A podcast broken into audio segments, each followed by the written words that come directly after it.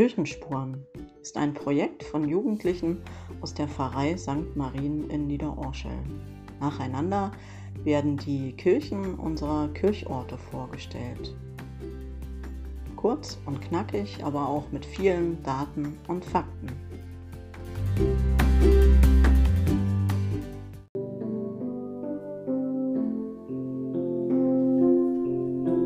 Stehen hier vor der St. Martin-Kirche in Vollenborn. Im Jahre 1711 wurde die jetzige Kirche erbaut. Sie ist ein Saalbau über drei Achsen mit einem vieleckigen Ostchor.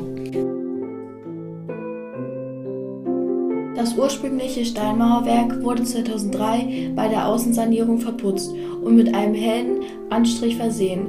Dadurch kommen die farblichen abgesetzten Fenster in ihren Architekturen angemessen zur Geltung.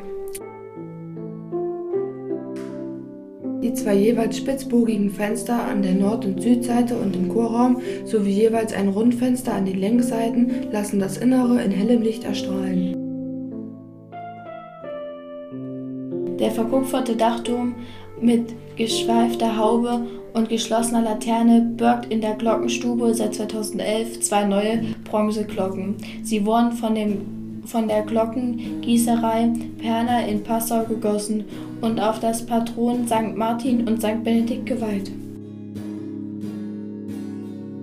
2005 erfolgte der Neubau des Eingangsbereiches an der Westseite der Kirche mit der Sakristei. 2008 schloss sich die Innensanierung der Kirche an. Der in weiß gefasste und mit vergoldetem Ornament abgesetzte Hochaltar stammt aus dem ehemaligen Schwesternhaus in Burgwalde im Eichsfeld.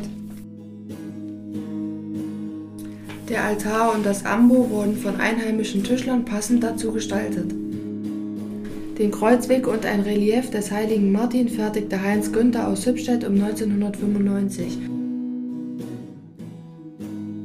Zu den älteren Ausstattungsstücken gehören eine Muttergottes mit Kind vom Anfang des 16. Jahrhunderts sowie unser Taufstein aus der ersten Hälfte des 17. Jahrhunderts. Seit 1971 kann unser Gotteslob durch eine Orgel der Firma Sauer Frankfurt-Oder begleitet werden.